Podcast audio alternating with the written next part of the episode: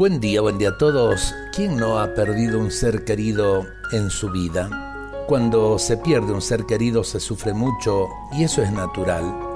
Somos cuerpo y alma, tenemos sentimientos de afecto que nos unen a los que viven más cerca de nosotros y por sobre todo cuando son parte de nuestra vida.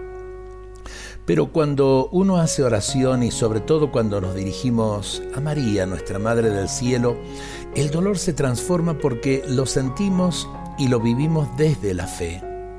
Ella es la Madre de Dios y nuestra Madre, y está allí para ayudarnos, aliviándonos, haciéndonos sentir su presencia, para no sufrir tanto la ausencia de la persona querida. No es que dejemos de extrañar o de sentir dolor, pero al mismo tiempo experimentaremos paz y se nos infundirá una esperanza que nos hará vivir en serenidad, en la espera de que un día nos encontremos en ese lugar que Jesús nos prometió, el cielo. Y es verdad, creo que poniendo nuestra esperanza en Jesús, que nos prometió la vida eterna, que inauguró con su propia resurrección la vida eterna, eh, la esperanza nos fortalece en el camino.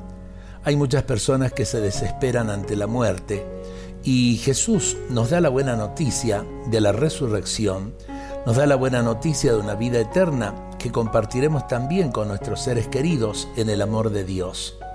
¿Cuántas cosas lindas eh, podríamos compartir eh, cuando reunidos en familia a lo mejor recordamos a ese ser querido que físicamente no está, pero que espiritualmente sí, porque su amor no muere, porque su vida ofrecida en el corazón de Jesús se transforma en una eternidad de gloria.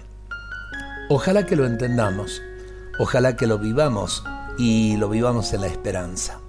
Dios nos bendiga a todos en este día.